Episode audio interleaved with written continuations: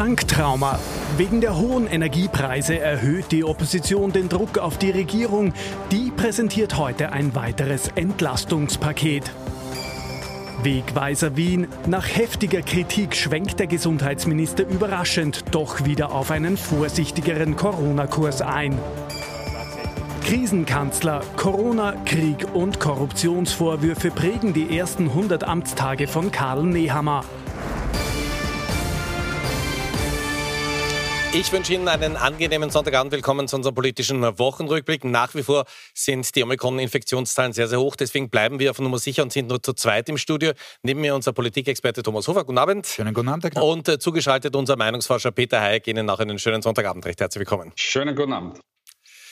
Unser erstes Thema in unserem politischen Wochenrückblick ist die Teuerung. Heute genau vor einer Woche hat es ja einen eigenen Gipfel dazu gegeben, der allerdings ergebnislos geblieben ist. Die ganze Woche über wurde verhandelt. Der Druck ist immer größer geworden. Und heute am Sonntag musste dann der Finanzminister und die grüne Ministerin Leonore Gewessler ausrücken, um ein neues Entlastungspaket zu verkünden. Ob an der Zapfsäule oder bei der Heizrechnung. Die Preise steigen massiv und damit auch der Unmut der Bevölkerung. Das weiß auch die Opposition und so richten sowohl SPÖ als auch FPÖ als auch NEOS diese Woche öffentlich aus. Die Regierung müsse dringend etwas gegen die Teuerung tun. Konkrete Forderungen ergehen vor allem an den Finanzminister und die Wirtschaftsministerin. Sie muss einen Preis festsetzen für Benzin und Diesel. Diese Aufgabe hat sie, das ist geltendes Recht und das ist der Auftrag von der Frau Schramböck und sie ist hier säumig und das vor dem Hintergrund einer wirklich großen Teuerungswelle schon seit Monaten. Wir haben massive Preissteigerungen, wir haben eine Bevölkerung, die nicht mehr weiß, wie sie sich das alles leisten kann und dazu braucht, hat sie gewählte Politiker, deren Aufgabe es ist, hier ins Handeln zu kommen. Dieses Füße stillhalten, das bringt natürlich auch sehr viel Geld. Und nicht nur Geld äh, in der Wirtschaft und für Öllobbys, sondern vor allem auch Geld für den Finanzminister, dem hier tagtäglich sozusagen das Geld in die Kasse gespült wird. Drei Tage nach dieser Kritik kann auch die Regierung die Füße nicht mehr stillhalten. Heute Mittag verkünden die Klimaschutzministerin und der Finanzminister zwei Milliarden Euro für leidgeplagte Autofahrer, Haushalte und Firmen locker zu machen. Für viele ist diese Teuerung eine echte Belastung wenn die Gasrechnung immer höher wird, wenn der Wocheneinkauf teurer wird. Und am Ende fehlt dann irgendwo das Geld. Und das soll nicht so sein. Damit äh, senken wir die Kosten des täglichen Lebens für alle, für alle Österreicherinnen und Österreicher und geben unseren Betrieben auch mehr Luft äh, zum Atmen. Also der Finanzminister heute gemeinsam mit der Klimaschutzministerin ist er ausgerückt. Das sind ja zwei ganz wichtige Player in dieser Regierung. Und äh, wenn die beiden am Sonntag ausrücken müssen, hat man das Gefühl, da, brennt der Hut schon ganz lichterloh. Ne? Ja, äh, das ist so. Äh, natürlich hat es möglicherweise das Datum, nämlich der Wahl, der Pressekonferenz, vielleicht auch damit zu tun, dass man beim Thema Corona-Management, das zweite Thema heute bei uns, äh, auch sehr hart kritisiert wurde, zu Recht. Dazu kommen wir aber noch. Aber es war nicht nur die Ablenkung von dem Thema, sondern es ist vollkommen klar, wir haben es auch in der vergangenen Woche schon besprochen, das ist ein Thema, nämlich die Teuerung insgesamt, die gekommen ist, leider fürchte ich, um zu bleiben. Und zwar sage ich das nicht aus Sicht der Regierung, sondern aus Sicht der gesamten Bevölkerung natürlich, äh, ist aufgrund der Ereignisse international, Ukraine-Krieg etc. Äh, zu befürchten, dass das nicht nur auf Heizen, auf Sprit nur unter Anführungszeichen beschränkt bleibt, sondern sich das auch fortsetzt in Richtung Lebensmittel, Ukraine als Kornkammer Europas etc. Also ich fürchte, dieses Thema wird uns und die Regierung natürlich äh, sehr, sehr stark noch beschäftigen. In Wahrheit ist alles, was sie macht, sie hat heute ein paar Maßnahmen angekündigt, waren nicht die ersten, werden nicht die letzten sein, äh, aber das alles wird wahrscheinlich eher nur der Tropfen auf den berühmten heißen Stein. Äh, ich glaube, das ist sicherlich auch ein Ansatzpunkt auch für die Oppositionsparteien. Wir haben es im Beitrag schon gesehen, vor allem auch für populistisch Aufgestellte, da weiterhin Druck zu machen. Denn natürlich werden es viele Bevölkerungsgruppen äh, sehr, sehr stark spüren und wie richtig im Beitrag angeklungen ist, das ist ja tatsächlich eine Belastung für viele. Frau Rechte, Meinungsvorschlag. Wie schaut es aus? Das ist natürlich ein ganz, ganz heikles Thema für die Regierung. Wenn wir in Nachbarländer schauen, zum Beispiel in Slowenien gibt es einen Preisdeckel für Benzin, auch in Ungarn, da stehen die Wahlen noch vor der Tür. Aber ist es jetzt mit der Pressekonferenz, ist es jetzt mit diesen Ansagen mal gelungen, den ersten Druck rauszunehmen? Nein, nein, natürlich nicht. Äh, denn die Problematik besteht ja darin, dass äh, die tatsächlichen Teuerungen, und da spreche ich ja nicht nur vom Benzin oder Diesel, dass die noch kommen werden, dass die noch aufschlagen werden, möglicherweise sogar gekoppelt mit einer höheren Inflation.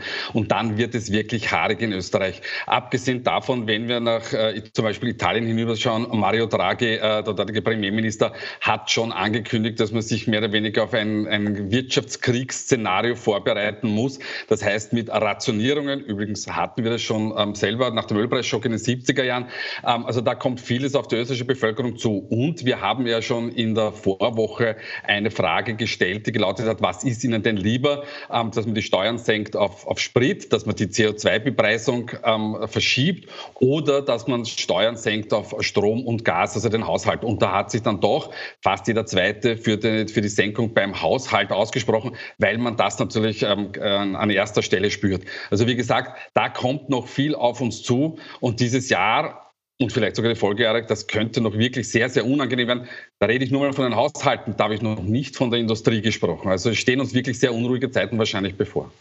Ich hoffe, jetzt kann man sagen, okay, mal erster Schritt gemacht, gelungen. Aber wenn wir uns anschauen, also letzte Woche dieser Energiegipfel, der ohne Ergebnis geblieben ist, dann ist äh, hinter den Kulissen verhandelt worden. Der ÖGB-Chef Katzian hat dann getwittert, weil er auch überrascht wurde von dieser Pressekonferenz. Verarschen kann ich mir selber. Also man hat das Gefühl, äh, das ist jetzt wieder ein Schnellschuss und äh, die große gemeinsame Lösung ist wieder nicht gelungen. Ja, äh, wobei ehrlicherweise muss ich dazu sagen, die große gemeinsame Lösung sagt sich immer so leicht. Ich glaube nicht, dass die so leicht möglich ist.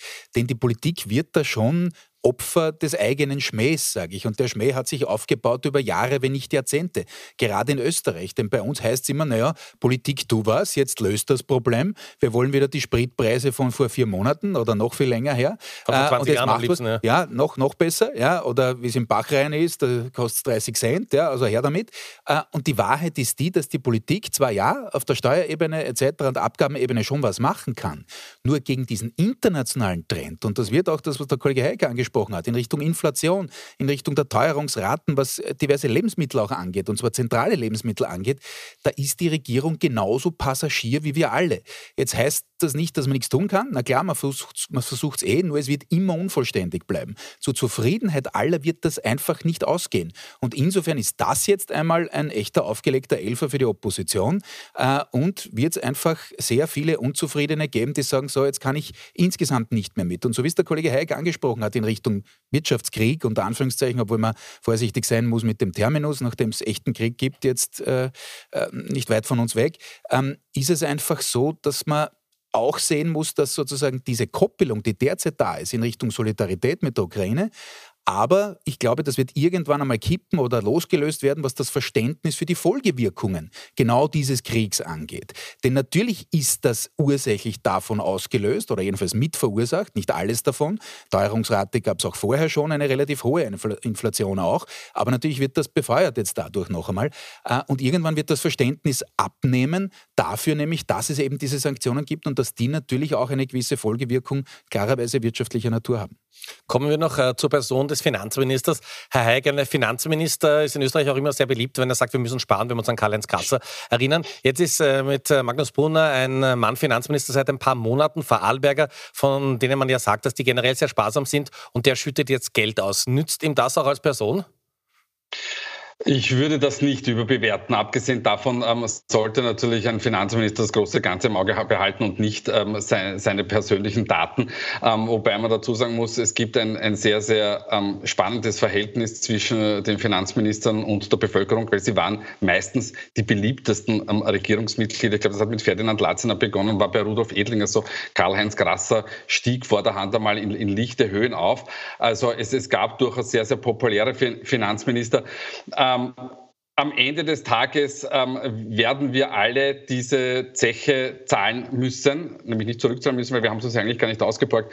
Ähm, aber es wird an uns allen hängen bleiben und äh, das gilt das, was der Kollege Hofer gesagt hat und was, was ich auch gesagt habe. Es wird, es wird sehr unruhig werden im Karton.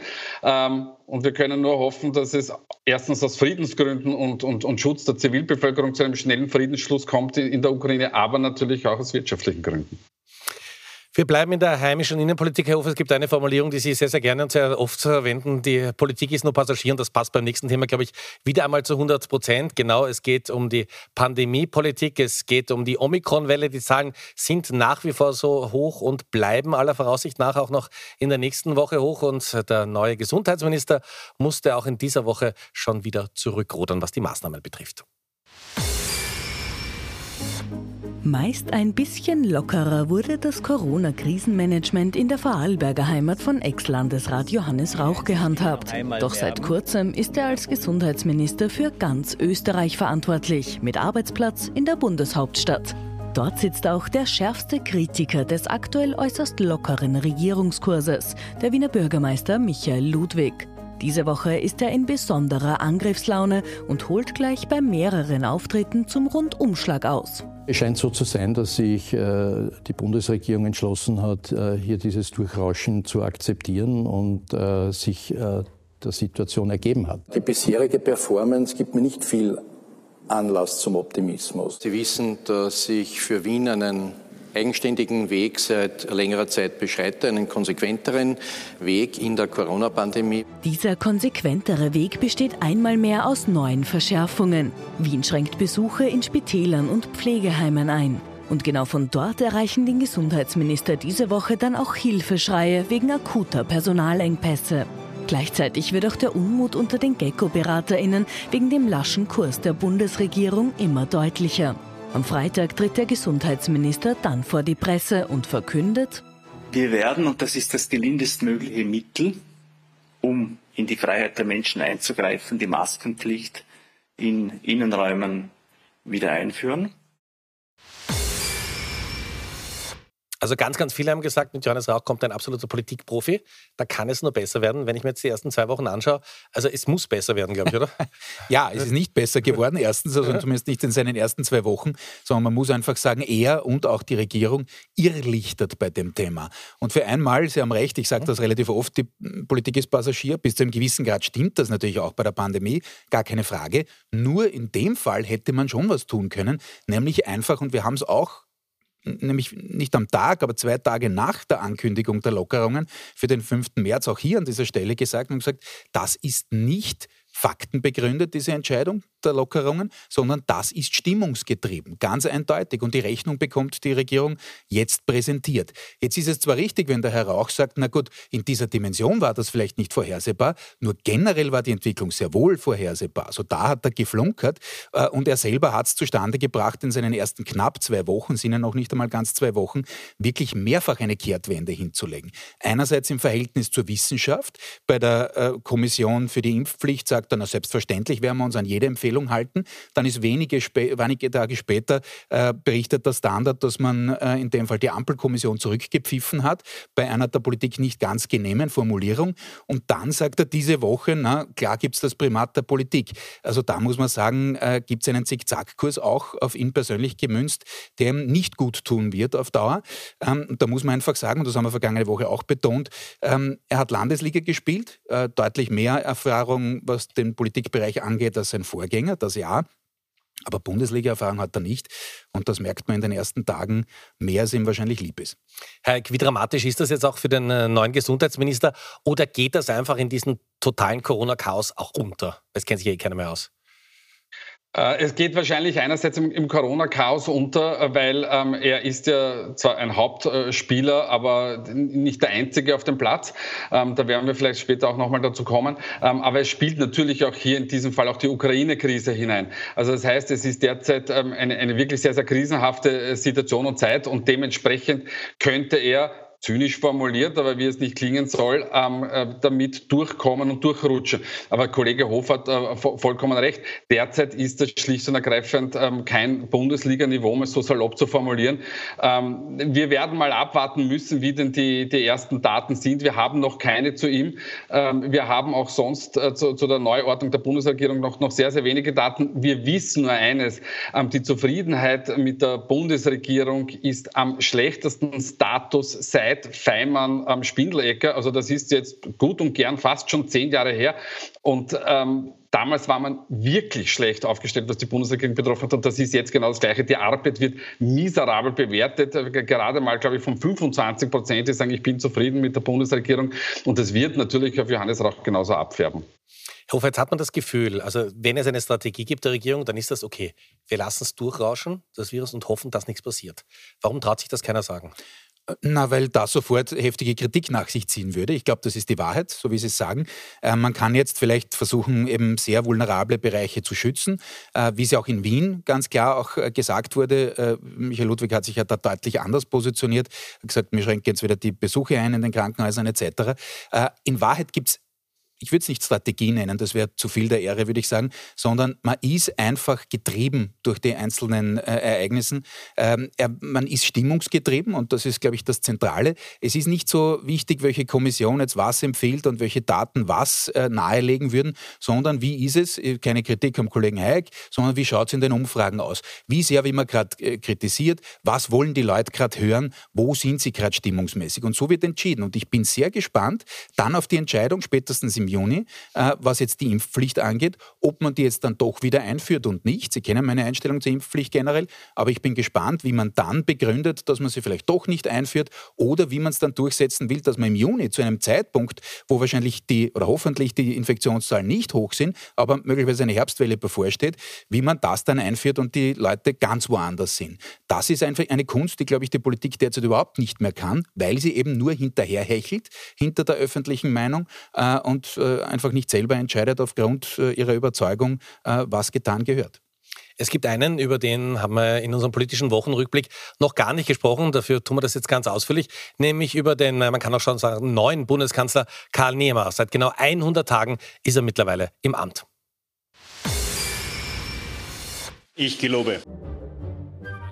Dass gutes Krisenmanagement gefragt sein wird, war schon vor rund 100 Tagen klar, als Karl Nehammer den Job als Bundeskanzler annimmt. Schonfrist gibt es für ihn keine, denn an Krisen mangelt es schon damals nicht. Klima, Korruption und vor allem die Pandemie stehen bei Nehammers Amtsantritt im Vordergrund. Das Virus ist unser Feind. Das Virus schränkt unsere Freiheit ein. Das Virus gefährdet Menschenleben. Und dann herrscht plötzlich auch noch Krieg in Europa, seit Russland am 24. Februar die Ukraine angreift. Der ehemalige Berufssoldat Nehammer geht daraufhin in eine Kommunikationsoffensive, nimmt an internationalen Krisentreffen teil und tritt fast täglich vor die Presse. So auch Anfang dieser Woche inmitten von für die Ukraine bestimmten Hilfsgütern. Die Hilfe kommt dorthin, wo sie hinkommen soll. Und das wird auch leider noch so eine Zeit lang notwendig sein, weil der Krieg ja noch immer nicht zu Ende ist. Kapitulation werfen einige Nehammers Regierung unterdessen auf der Corona-Krisenfront vor, besonders nach der abgesagten Impfpflicht und den umfassenden Öffnungen trotz Corona-Höchstzahlen. Noch unangenehmer dürfte Nehammer aber das Thema Korruption sein. Bei seiner Befragung im ÖVP-Korruptionsuntersuchungsausschuss lässt er sich, im Gegensatz zu früheren Auftritten in U-Ausschüssen, weder filmen, noch will er JournalistInnen Fragen beantworten. Ich bitte um Verständnis. Doch selbst wenn der Kanzler zu diesem Thema nicht allzu gerne öffentlich auftritt, werden ihn die mittlerweile umfangreichen ÖVP-Ermittlungen neben Corona, Klima und Krieg noch weit über seine ersten 100 Amtstage hinaus begleiten. Herr Hofer, eine schnelle Analyse bitte. Wie macht die Karl Nehammer in seinen ersten 100 Tagen? Weil man muss sagen, also da ist schon wirklich alles zusammengekommen, was man niemandem wünschen möchte. Ja, ne? äh, drei Dinge. Ja. Zuerst, das, was ihm gelungen ist, gleich am Beginn, war eine Art Stilwende, nämlich im Vergleich zum Stil seines Vorvorgängers Sebastian Kurz. Sehr angriffig, sehr offensiv, sehr selbstbewusst, von wegen Krise gemeistert, also Pandemie gemeistert etc. Da hat er zu Recht einen anderen Ton angeschlagen, von wegen ich bin ein Lernender etc. Das ist auch gut angekommen, auch über die Parteigrenzen hinaus, die jetzt enger sind als davor, muss man auch sagen. Aber trotzdem. Jetzt, äh, und ich bin beim Kollegen Hayek, er hat vorher gesagt, das soll nicht zynisch wirken, das soll es auch bei mir nicht, ist auch kein Vorwurf, aber natürlich diese internationale Krise jetzt mit der Ukraine, die konnte er bislang gar nicht so schlecht nutzen, auch wenn es kein Vorwurf ist. Warum? Weil er da recht authentisch ist. Er kennt das Militär, äh, er ist da recht sicher im Auftreten, hat das grosso modo nicht so schlecht gemacht. Dritter Punkt, und das ist der heikle aus meiner Sicht, das täuscht aber natürlich auch ein wenig hinweg, dass was die Positionierung der ÖVP und der Regierung insgesamt angeht, da bislang nicht viel war. Ich glaube auch nicht, dass da viel an Strategie da ist und die Themen, die wir heute schon ein bisschen angetönt haben in Richtung Teuerung, in Richtung Inflation etc., äh, in Richtung Wirtschaftspolitik insgesamt, da gibt es große offene Flanken. Also das wird möglicherweise noch ein echtes Problem für ihn, äh, auch Sozialpolitik. Ähm, und da hat er bislang nicht gezeigt oder auch nicht zeigen können. Es sind 100 Tage, ist jetzt nicht, ist keine Ewigkeit, äh, ob er da was drauf hat. Also da, glaube ich, gibt es einige äh, offene äh, Punkte, die man schon noch besprechen wird müssen bei ihm. Wie oft haben wir hier in dieser Sendung diskutiert, was ist die ÖVP und Sebastian Kurz wert? Jetzt können wir den Meinungsforscher fragen, wie wichtig ist Karl Nehammer nach 100 Tagen mittlerweile für die ÖVP? Karl Nehammer ähm, ist sehr wichtig äh, für, die, für die ÖVP. Sie sehen hier im Insert ähm, seine hochgerechneten Werte im Vergleich zu den hochgerechneten Werten der Partei.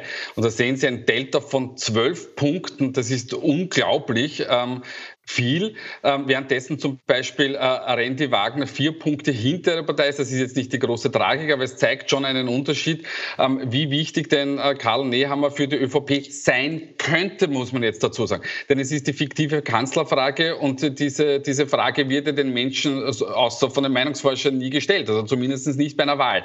Ähm, das Lehrbuch würde jetzt natürlich sagen, wenn es Neuwahlen gäbe zum derzeitigen Stand der Dinge, und Sie wissen, sowohl der Kollege Hofer als auch ich Warnen eindringlichst vor, vor Neuwahlen. Ähm, das haben wir schon vor der Ukraine-Krise getan, das tun wir jetzt noch viel mehr. Aber gäbe es jetzt Neuwahlen, dann würde man natürlich den Wahlkampf der ÖVP auf die Person Nehammer zuspitzen, weil man hier Vorteile gegenüber der SPÖ und Renzi Wagner hätte. Was nicht heißt, dass äh, die Sozialdemokratie beim derzeitigen Stand der Dinge die Wahlen nicht gewinnen würden, weil es schaut derzeit wirklich gut für die SPÖ aus. Bleiben wir gleich bei Ihnen als Meinungsforscher. Sie haben die Frage der Woche gestellt, dass wir vielleicht die äh, politische Großwetterlage noch ein bisschen besser einschätzen können. Belastet Sie die aktuelle Situation mit Corona-Pandemie und Ukraine-Krieg? Wie antworten Österreicherinnen und Österreicher da?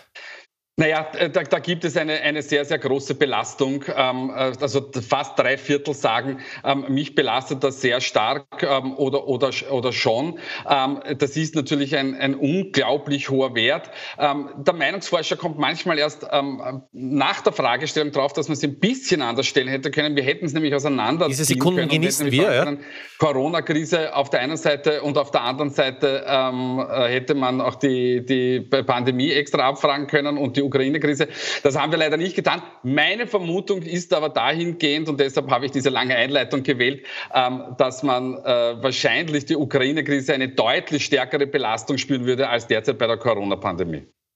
Ganz kurz, bevor wir zu den Top und Flops der Woche kommen noch, ja, ich muss das jetzt schon sagen, damit wir genug Zeit haben. Äh, wir sehen, es gibt einen Politiker, über den wir auch schon oft geredet haben, der andere Kommunikation wählt, das ist der Wiener Bürgermeister Michael Ludwig, sehen Sie gleich im ausführlichen Interview im Anschluss an diese Sendung. Und der traut sich ja bei Corona zumindest ganz klar Position zu beziehen und es tut ihm auch nicht schlecht. Und zwar genau seit einem Jahr. Äh, bis dahin, nämlich bis zum sogenannten Osterlockdown, damals im Osten Österreichs, äh, war es ja auch nicht eine so klare Linie. Seither ist es das. Und Michael Ludwig hat eines für sich entdeckt, aus welchen Gründen auch immer, dass nämlich nicht immer das kurzfristig Populäre langfristig auch was bringt. Äh, und diese Linie zieht er durch, auch wenn das nicht allen gefallen mag. Aber ich glaube, das hat sich für ihn bezahlt gemacht und wird das vielleicht weiter tun. Und er hat sich da eine Situation oder eine Position geschaffen, schaffen über die äh, Stadt Wien hinaus, äh, die ihn da einfach in eine respektvolle Position bringt, wo die Leute sagen, gut, das gefällt mir vielleicht nicht immer, aber der hat eine, eine klare Linie. Ähm, etwas noch zur SPÖ, das, was der Kollege Haig zum, zum Herrn Nehammer gesagt hat, von wegen der Werte und äh, auch die Schlechten der äh, SPÖ-Kandidatin, der Spitzenkandidatin Pamela Rendi-Wagner, da versucht man da jetzt, wenn wir nächsten Sonntag darüber reden, gegenzusteuern mit einer groß inszenierten, quasi fast schon Kanzlerin-Rede. Schauen wir mal, ob das ein bisschen zu früh gefreut ist, aber aber da muss man gegensteuern und eben versuchen, die persönlichen Werte eben mit äh, Geschichten wie dieser Rede nachzuziehen, was, was eben äh, äh das, das Nach- und das Hinterherhoppeln bei den Parteiwerten angeht. Sie haben ja gesagt, die Elfmeter werden ja aufgelegt für die SPÖ, aber da reden wir nächste Woche noch drüber. 90 Sekunden bis zum Ende der Sendung, wie gewohnt, die Top und Flops. Wer ist in dieser Woche besonders positiv aufgefallen und wer hätte es durchaus besser machen können? Thomas Hofer und Peter Eick. Wir haben die beiden Herren getrennt voneinander gefragt. So, und jetzt bin ich gespannt auf die Ergebnisse. Ja, äh, okay. ich, ich mache es kurz. Ich glaube, den Flop der Woche äh, habe ich wirklich in zehn Sekunden. Das ist der neue Gesundheitsminister, der schon ziemlich alt ausschaut nach zwei Wochen. Ich habe es vorhin erwähnt. Mehrfache Kehrtwenden, das geht sich schwer aus, da muss er sich ändern. Und Top der Woche Arnold Schwarzenegger mit einem Sensationsvideo äh, zum Thema Ukraine. Äh, er ist dann bald wieder mal beim Klimagipfel, glaube ich, in Österreich. Vielleicht sollte er ein Seminar für die österreichischen Politikerinnen und Politiker anhängen, damit die das ein bisschen lernen, wie man emotional auch Leute abholt. Er hat nämlich in seinem Video, viele haben sicherlich natürlich gesehen, die Russinnen und Russen direkt angesprochen und das wirklich auf eine empathisch sensationelle Art und Weise. Herr Heck, heute sind es 40 Sekunden. Genießen Sie es. Es ist ja unglaublich Luxus, ja. und äh, die, die brauche ich auch in, in dem Fall. Nämlich, ähm, Sie sehen beim Top der Woche ähm, die Journalistin Marina Ovsjanikova. Ich hoffe, ich habe das jetzt richtig ausgesprochen. Ähm, das ist jene Journalistin, äh, die im, im, im, öffentlichen Fernsehen, im öffentlichen russischen Fernsehen ähm, fünf, fünf, Sekunden protestiert hat. Es ist eine unglaubliche Aktion, ähm, die wirklich äh, alle, alle Plakat, Ehre ne? und, und jegliche, äh, wie soll ich sagen, jegliche Befürwortung verdient.